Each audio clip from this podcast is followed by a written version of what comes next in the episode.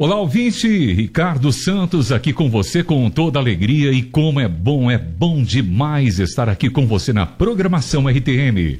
E hoje vamos conversar sobre treinamento e formação de missionários. Você tem um chamado? Você jovem, você que também está nos escutando, não importa a sua idade, tem um chamado em fazer missões? Conta aqui pra gente pelo nosso WhatsApp 974-181-456. E hoje vamos aqui receber, está conosco direto de Boston, lá nos Estados Unidos, ele que é cofundador e presidente da Rich Nations, autor dos livros Fundamentos, Princípios Essenciais para uma Vida Cristã Frutífera, o livro, e está conosco para falar sobre esse momento tão especial em fazer missões e treinar também pessoas para fazer missões. Seja muito bem-vindo, welcome, brother, Murilo Maciel. Olá, Ricardo Santos, um prazer estar com você. Olá, ouvintes da Transmundial. Prazer poder estar com vocês nesse momento, nesse programa e poder estar falando mais sobre Deus e sobre a obra missionária e treinamento de missionários. Murilo, eu estou vendo você aqui, o nosso ouvinte não teve essa possibilidade hoje, mas você é um jovem aí, realmente com muito conteúdo. Mas antes de é, lançarmos algumas perguntinhas básicas aqui para você sobre esse tema tão importante e envolvente sobre missões, conta aqui quem é o Murilo. Murilo nasceu aonde? É brasileiro? Está nos Estados Unidos? Como é que é? ah, bem, é, meu nome é Murilo Maciel, sou brasileiro. Ah, Nasci em Tabuna, Bahia, sou baiano. Legal. É, nordestino. E atualmente, juntamente com minha esposa, Vitória Maciel, nós temos a, a nossa residência, nossa base missionária em Boston, nos Estados Unidos, onde nós somos diretores da organização missionária Rich Nation.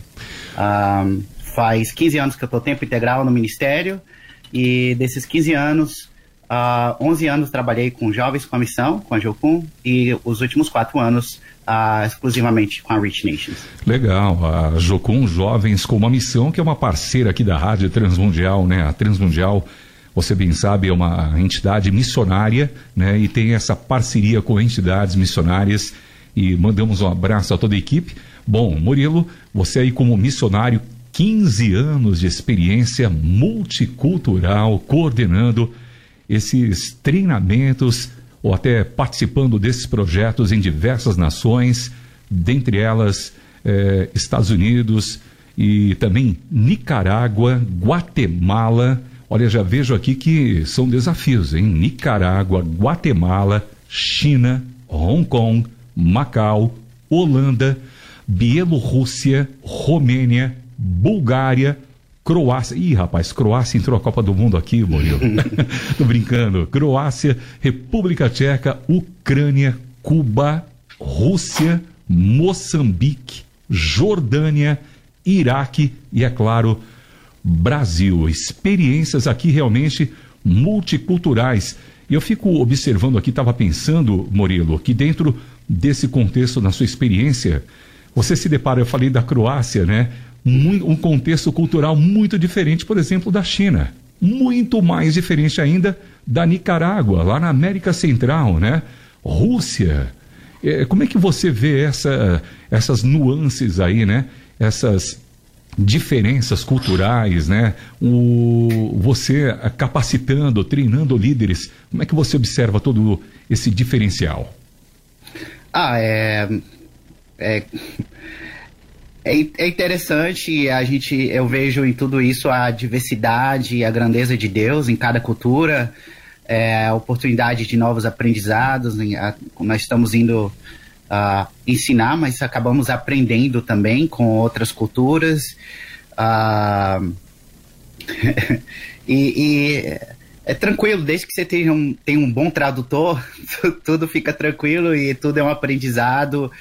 E.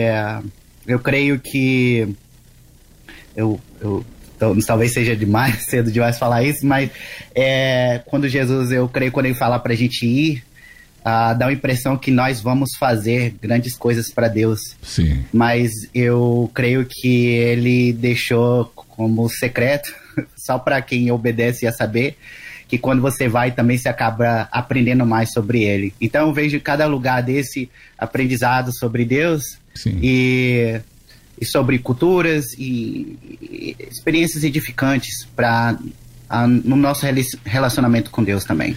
Maravilha. Agora conta aqui pra gente como é que foi o seu chamado missionário, né? Você estava numa igreja, aí foi um pregador é, trazendo aquela mensagem sobre Atos 2, sobre Isaías. Olha, é, é, eu estou aqui no meio de um povo de impuros lábios, preciso levar as boas novas. Como é que foi esse chamado missionário para atuar no campo transcultural em tantas nações? Eu pergunto isso e falo até dessa forma assim, é, é, também levando aqui um pouquinho no humor com os nossos ouvintes, porque foi assim comigo também, né? Com muitas pessoas, eu me lembro na adolescência, chegavam pastores no culto de evangelismo, culto de missões, e pregavam, contavam testemunhos, né? Falando de outras nações, esse contexto cultural, transcultural. Como é que foi para você? Bem, eu creio que cada pessoa é diferente. É, se eu fosse falar sobre o meu chamado, eu demoraria esse programa inteiro, porque foi muitos detalhes, foi uma jornada até chegar ao, ao campo missionário, tempo integral. Ah, meu relacionamento com os pregadores que vinham falar sobre missões foi as mais negativas possíveis. Ah, eu é. tinha. eu, eles me assustavam mais do que dar vontade de ir para missões. O, um, dos, um dos pregadores que, que pregava muito na minha igreja quando eu era adolescente era o José Arion e ele falava das histórias no campo missionário, na Rússia, na África. Sim. E eu chamava de historinhas de terror do campo. Eu falava, eu nunca vou ser um missionário desse. Eu, sou, eu não fui chamado para sofrer assim por Jesus. Olha. E, e, mas o meu chamado aconteceu de forma mística. É, eu posso dizer foi sobrenatural. Eu, eu, eu resumindo, eu estava no meu quarto orando Uh, eu tive uma experiência com Deus, ao qual eu senti que o Senhor me chamou para dedicar minha vida ao ministério e para servir como missionário. Eu, desde os 12 anos de idade, eu sabia que um dia eu seria missionário, mas eu achava que eu seria depois que dos 40 anos, depois que eu fosse milionário, formado, né? e eu pudesse me manter, fazer a coisa assim no, no meu plano, do meu jeito. Mas quando o senhor me chamou, eu tinha 19 anos de idade, eu não tinha me formado na faculdade ainda. Eu tive essa experiência e o senhor falou bem claro comigo que era para eu ir para Jocum. E eu, o Jocum era o último lugar do mundo que eu queria ir e eu achava que eles não eram missionários de verdade. Olha aí. e mas depois de muitas confirmações de Deus, eu entendi que era para eu ir. Deus falou comigo, confirmou e um, ah, e, eu, e no, no mesmo tempo que eu achava que é, se eu fosse missionário seria de uma forma diferente, mais confortável, eu também não me sentia tão qualificado naquele tempo para ir é, atender aquele chamado de Deus como missionário, porque eu entendia uma responsabilidade muito grande. Mas eu, depois de várias confirmações, confirmações de Deus, eu atendi o chamado e tô aí 15 anos, mas foi um, uma, uma coisa muito pessoal, uma palavra de Deus no momento de oração e muitas confirmações pessoais através da palavra e, e, e sinais que ele me deu durante esse processo.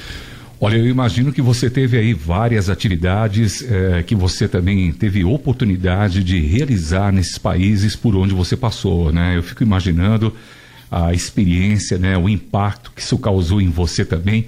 Como que é a formação, quais as atividades que foram realizadas nesses países, como é que é a formação e o treinamento de missionários?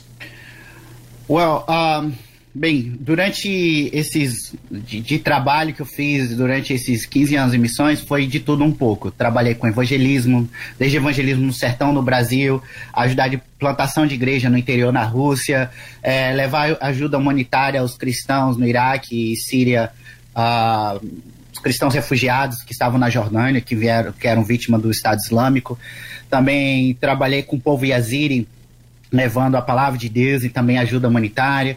E organizando treinamentos em vários lugares do mundo. Você mencionou o nome de alguns países uh, anteriormente, países que têm dificuldade de acesso e ferramentas, como nós temos em abundância no Brasil, nos Estados Unidos, países como Cuba, Moldávia, Lituânia, Letônia, Estônia. Trabalhei por alguns anos, levando treinamento de curto prazo, de 5 a 15 dias, às vezes até de um dia, é, finais de semana, para que para edificação da igreja.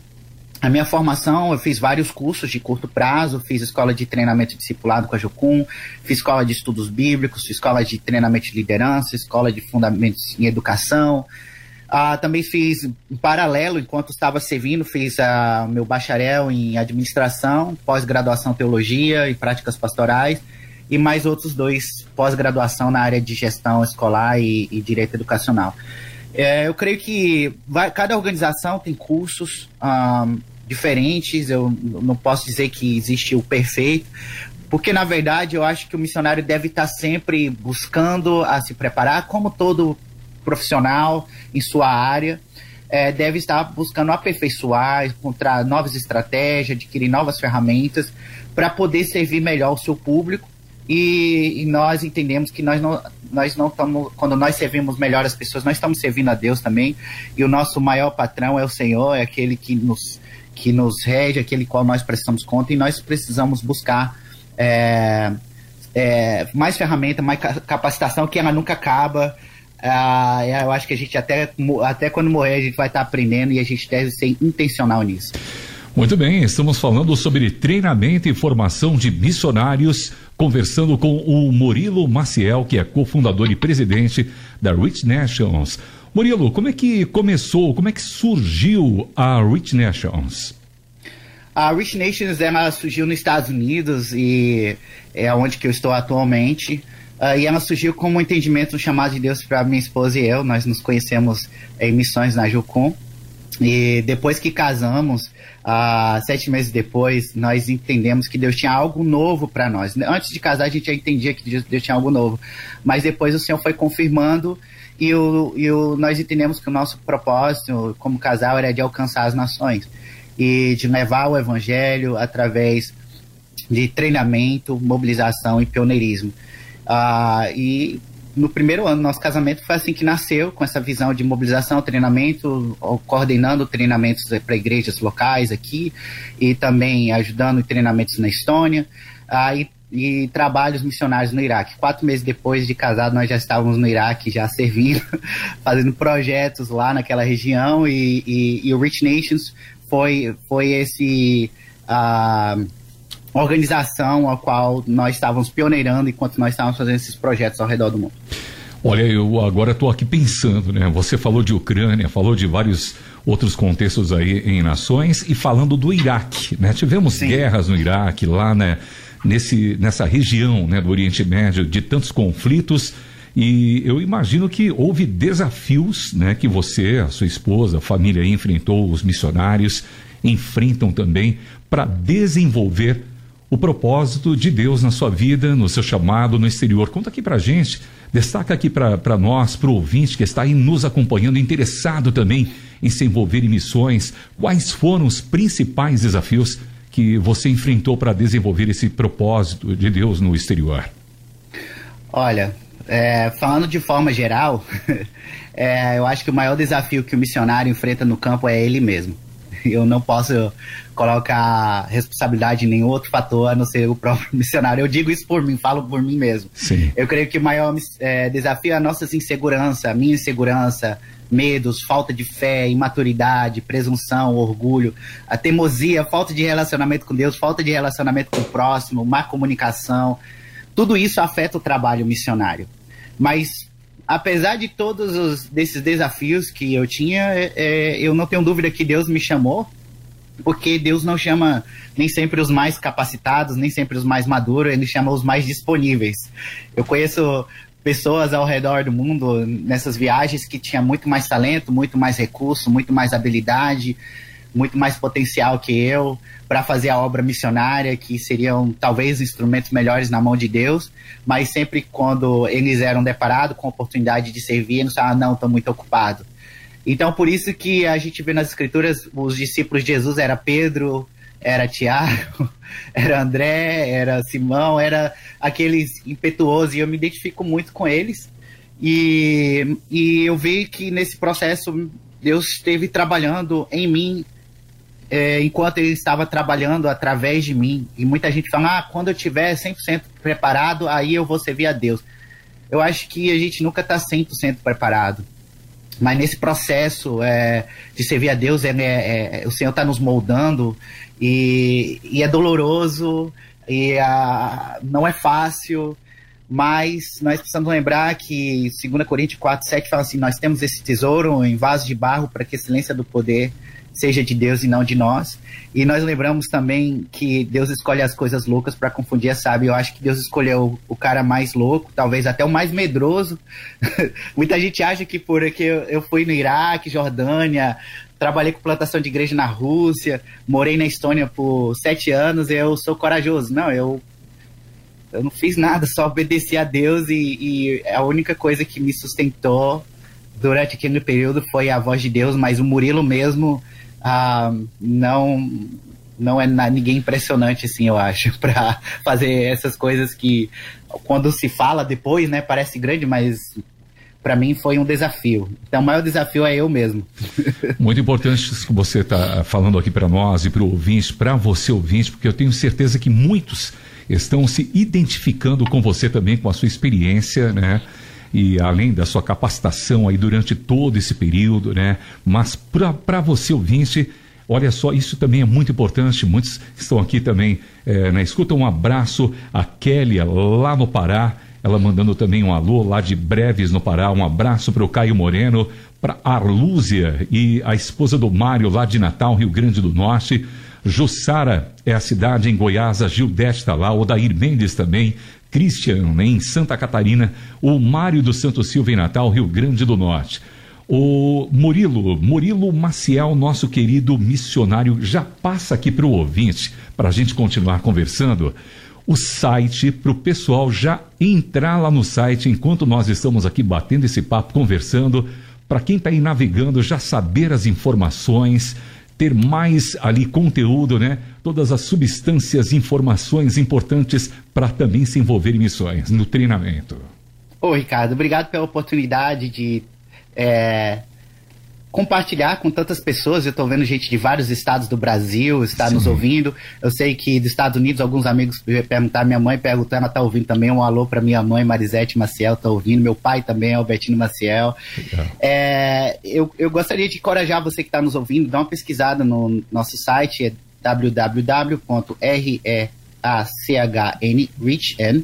né, certo? .org é, www.reachn.org, reachn.org. Esse é o nosso site. Lá você vai saber mais sobre o nosso trabalho, sobre o projeto que nós estamos desenvolvendo no Brasil, no Sertão.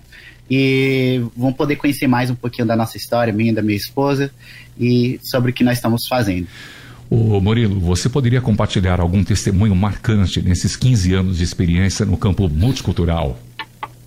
Olha, Ricardo, é do. Não sei se você vai acreditar, os ouvintes vou, talvez vão se espantar com isso, mas o lugar que eu passei maior perseguição na minha vida foi em Canidé. Uau! No Brasil, no nordeste do Brasil, no sertão do Ceará. Uhum. É, foi o lugar onde que eu vi que no Brasil tem perseguição. É, o Senhor nos deu a estratégia para mim e minha equipe. É, eu tinha um ministério que eu coordenava que chamava Obediência Radical. E nós organizávamos é, impactos evangelísticos é, no sertão do Brasil e em litorais também. E, e treinamentos em países como Rússia, Moldávia, Cuba e Brasil. E nós sentimos de fazer um impacto evangelístico durante a Romaria de, de Canidé, que é uma romaria que acontece nos meses de outubro, de, são uma romaria de 10 dias. Vem romeiros de vários lugares do Brasil, mas especialmente do Nordeste. E a cidade de Canidé, que é de aproximadamente 200 mil pessoas, chega a 2 milhões e meio de pessoas ah, durante a romaria. E nós sentimos de convidar todos os cristãos da região de Fortaleza para ir junto conosco evangelizar. Certo dia, um comerciante viu o meu anúncio, o vídeo que eu com compartilhei no Facebook, e ele decidiu compartilhar com o padre, com toda a cidade, e falaram que nós estávamos indo acabar com a Romaria de São Francisco de Chagas. Uau! Com isso, houve um grande levante na cidade. O padre é, mobilizou os romeiros para nos receber com violência e fizeram reportagens, mandaram é, pediram de várias formas, até utilizando o prefeito da cidade, autoridades, é, a polícia também falando para não irmos evangelizar, mas nós decidimos não obedecer, nós fomos mesmo assim, e a obediência a Deus, e fomos evangelizar. Nenhuma igreja quis oferecer hospedagem para nós, com medo de retaliação, então nós fomos com um grupo de 86 pessoas, e numa igreja pequenininha que nos recebeu, e e durante aquele período o padre alugou o trio elétrico, colocou, ficou dando voltas aonde a gente estava. É, pessoas foram tentaram nos atacar. Teve um ônibus de pastores que foram nos visitar. O ônibus deles foram apedrejados é, porque eles acharam que era o nosso ônibus. E uh, um dos nossos, uh, um não, perdão, mas teve uma pessoa específica no nosso grupo mas junto com ele foi mais outras pessoas, foram levados até a delegacia, porque eles estavam evangelizando os, os romeiros nas praças. Mas foi o lugar onde que aconteceu mais milagre na minha vida. É onde que eu vi pessoas paralíticos andarem, nós vimos cego ver, nós vimos pessoas doentes. E uh, tudo que nós fazíamos é nós pedíamos às pessoas se nós poderíamos orar por eles. E depois que nós orávamos, é, milagres aconteciam. E depois nós falávamos para ele: olha, quem fez esse milagre foi Jesus. A promessa já foi paga na cruz e você não precisa pagar mais o preço. Ele pagou a promessa, ele pagou o, o, preço por você na cruz. E o que ele quer é que você siga ele, que você entregue a sua vida a ele. E assim vários romeiros se converteram. Primeiro ano passamos grande perseguição, segundo ano passamos um pouquinho menos. Vários cristãos começaram a vir pedir perdão, pastores pediram perdão por ter falado mal da gente teve um pastor específico que veio até nós e falou que era Deus tinha falado com ele que era para ele pedir perdão por não ter nos recebido na cidade, porque ah, era para ele ter evangelizado, era para a igreja dele ter evangelizado. E o motivo que eles não estavam evangelizando é que eles estavam mais preocupados com o dinheiro, porque a Romaria era a fonte de recursos para os membros da igreja, para toda a cidade, do que com a, a salvação das almas. E com isso ele pediu perdão, nos recebeu, decidiu nos abençoar. E vários cristãos também. No terceiro ano, o padre que nos perseguiu, ele foi expulso da cidade. Oh. Ele foi pego com escândalos envolvendo pedofilia e uh, caso de homossexualismo. E ele foi expulso da cidade e também de desvio de dinheiro. E eles observaram que nós estávamos sendo luz, estávamos levando o evangelho e todas aquelas acusações que estavam fazendo sobre a gente eram injustas e o que a gente estava fazendo era mais o bem do que o mal para a cidade. E esse foi onde que eu passei a maior perseguição na minha vida e onde que eu vi a realidade do sertão do Brasil é muito mais é, é muito carente do evangelho, a resistência, mas também há muita abertura para receber é, missões estratégicas como essa. Muito bem, e olha, eu fico imaginando aqui o impacto que realmente isso proporcionou a você. Bom, falando então de uma região é, no sertão, é uma das grandes cidades do sertão nordestino, né? E a gente fala sobre Ceará, falamos sobre Quixadá. Você já trouxe essa experiência aqui na nação, mas como é, como é que se dá esse projeto né, é, lá no Ceará? Quais são os objetivos desse projeto tão engrandecedor no sertão do Ceará, uma cidade tão importante né, no sertão que é Quixadá? Bem, uh, como eu falei, o, o projeto nasceu, uh, Ricardo, foi através de.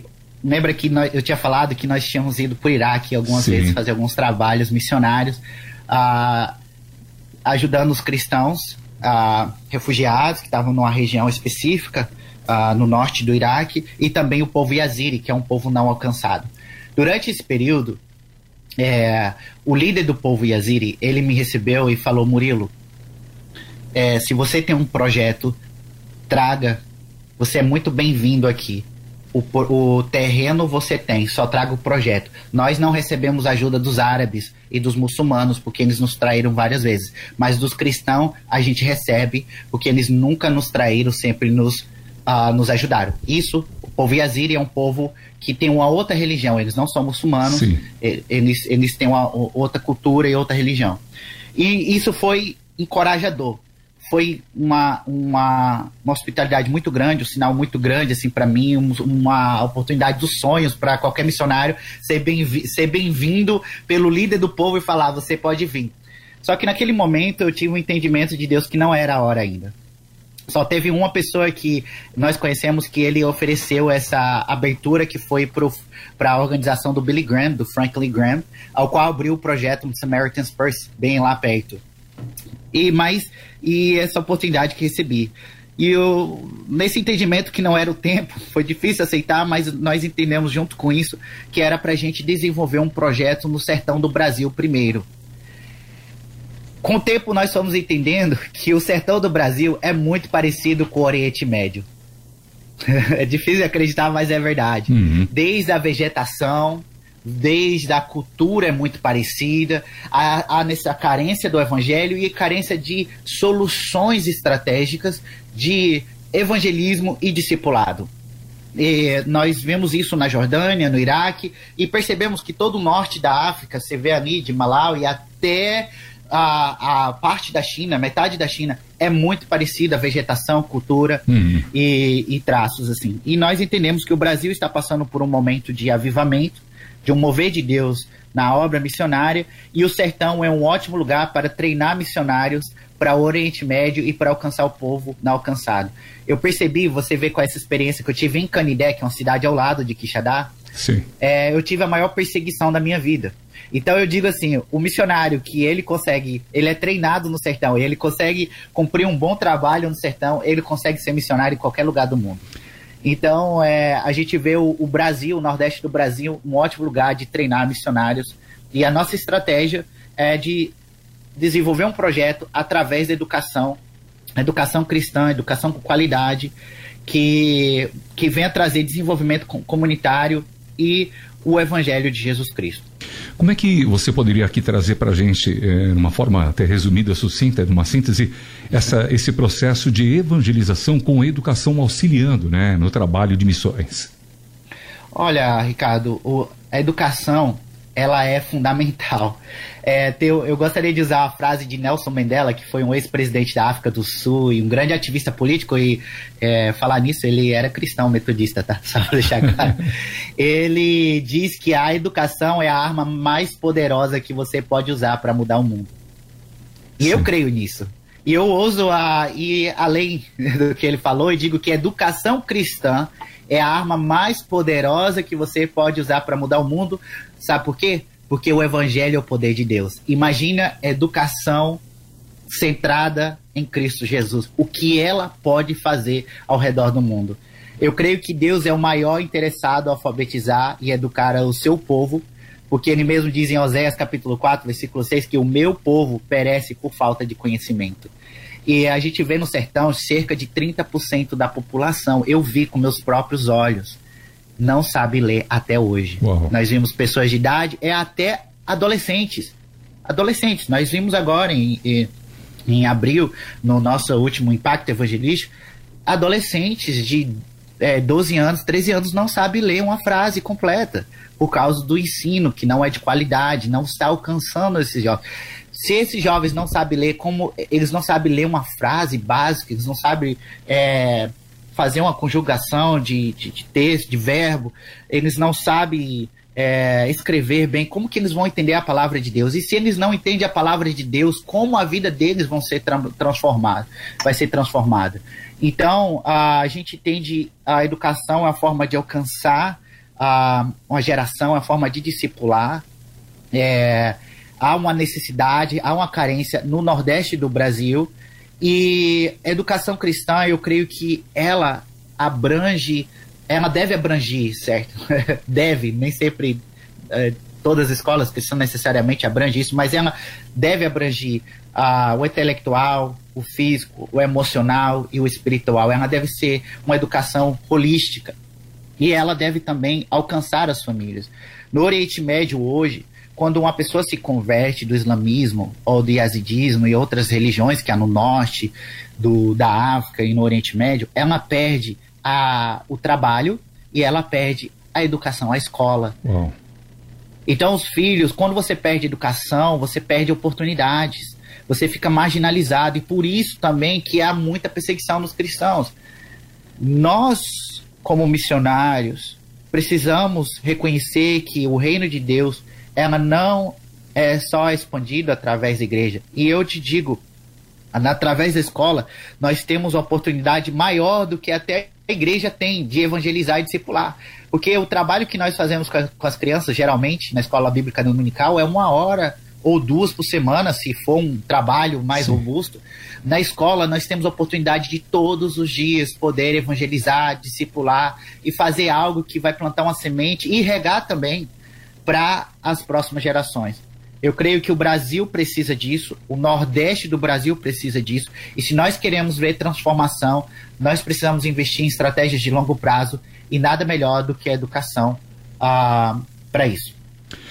Estamos conversando com o Murilo Maciel, ele que é um participante aí já do trabalho missionário é, envolvendo aí várias possibilidades de você também conhecer, ser treinado, se envolver na formação aí de um missionário levando as boas novas. Ele que é também missionário e cofundador e presidente da Rich Nations. Você pode acessar já, hein, ouvinte? Acesse R-E-A-C-H-N.org. Rich, repetindo, R-E-A-C-H-N org. Você vai ter todas as informações ali.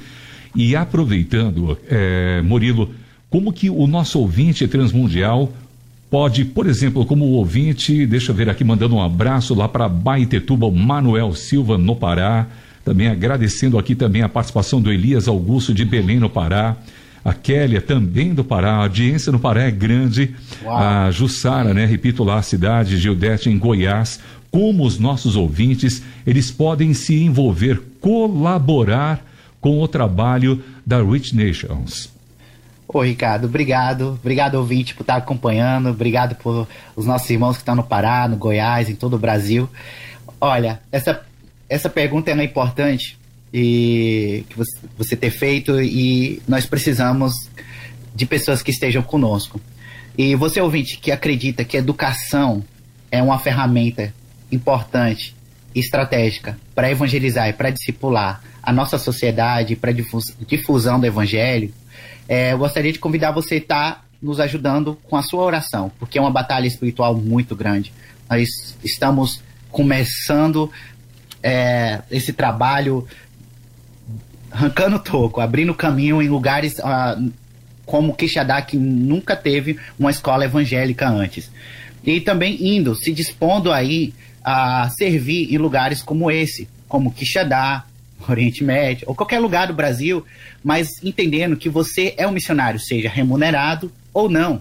Todos nós estamos numa missão e contribuindo. Nós estamos levantando recurso para esse projeto. Ah, faz quatro meses que nós começamos a campanha intensiva e nós já, já temos quase metade do valor que nós precisamos para já começar para comprar o terreno e começar a construção da escola. Nós estamos levantando recursos, já levantamos 220 mil reais para o projeto e uma, nós estamos trabalhando arduamente para isso. Nós pedimos oração para você que esteja orando para o sobrenatural de Deus acontecer em relação aos recursos e que você também possa contribuir também nessa missão, assim como Deus propõe no seu coração. Muito bem, então é importante a gente repetir aqui para você ouvinte, então marque aí, pegue caneta e papel, você que está nos ouvindo, Estamos gravando essa entrevista que será veiculada em outros horários. Você que nos ouve neste horário, neste momento, marque aí e acesse também o site rich.org, repito, richn.org. Soletrando para você, escreva, escreva R-E-A-C-H-N, richn.org tenha todas as informações, mas é importante você também aqui destacar novamente para o nosso ouvinte. Isso. É, obrigado, Ricardo, por compartilhar esse endereço. A, amigos, acessem lá o nosso site. É, também me pesquise no Instagram, Murilo Maciel. Você vai me encontrar. É, nós temos material também, missionário. O minha, esposa escreveu e, e, ilustrou um livro chamado Você é um Missionário, um livro infanto-juvenil. Encorajo você a adquirir na editora Jocum.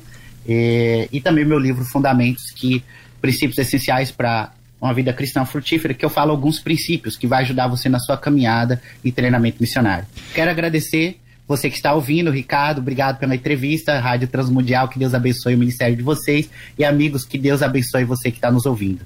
Olha, Murilo, a Mariana Velasco, é, ela está aqui dizendo o seguinte: boa tarde, Ricardo, que entrevista maravilhosa. Abraço para o Murilo, Deus abençoe. Ela está lá em Cuiabá, no Mato Grosso. Uau. Mariana Velasco, manda um alô para ela.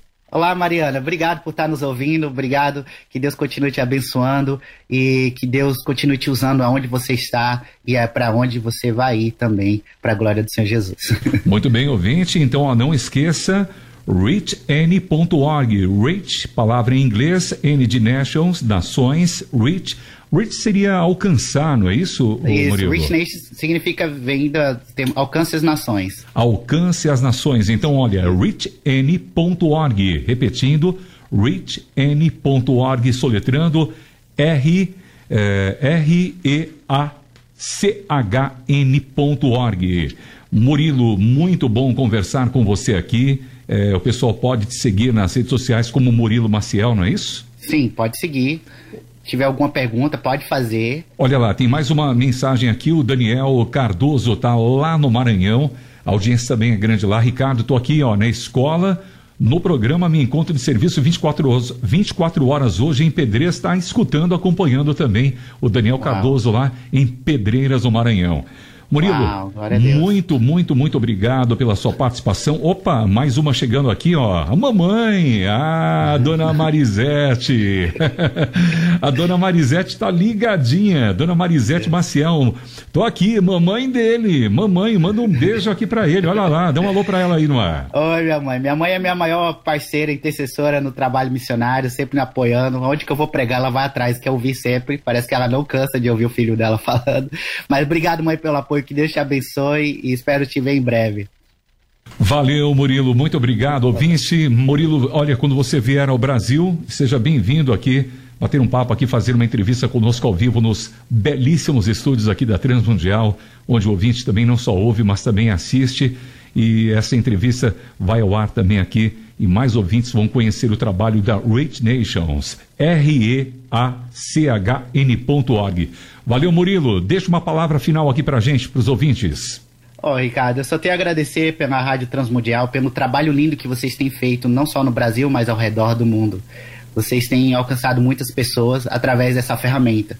Quero agradecer os ouvintes, por, como eu já falei, vocês uh, por estar nos acompanhando até aqui e agradecer por aqueles que têm se comprometido a estar orando por nós, não só por mim, mas por outros missionários ao redor do mundo que estão desenvolvendo vários tipos de trabalhos missionários para alcançar as nações.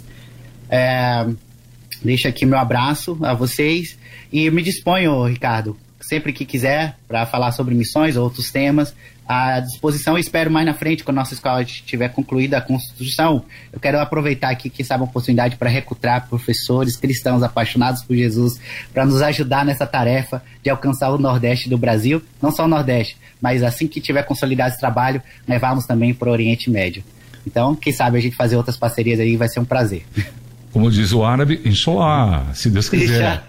se Deus quiser. em hebraico, Besorat Hashem, um abraço. Ó, bom, e, e, também aqui o Adair, lá do Rio Grande do Sul, também está dizendo aqui, Deus abençoe o Murilo, nossa, que, que obra linda de Deus. Agradecendo Obrigado. também ao Samuel Matos, nosso diretor técnico aqui, que também nos Ô, proporcionou, Samuel, um né? Manda um abração para ele, ficou feliz aqui em receber você na, na igreja dele também, trazendo essa experiência. Valeu, Murilo. Samuel Samuel foi que me convidou, que foi o contato, estava ministrando na igreja dele em Judiaí. E quero deixar aqui um abraço para Michele também, que foi, fez o, o, contato, mediou toda essa programação aqui e toda a equipe técnica que está aí nos bastidores. Um abraço, que Deus continue abençoando vocês. Muito bem. Missionário Murilo Maciel, muito obrigado pela participação aqui na nossa programação.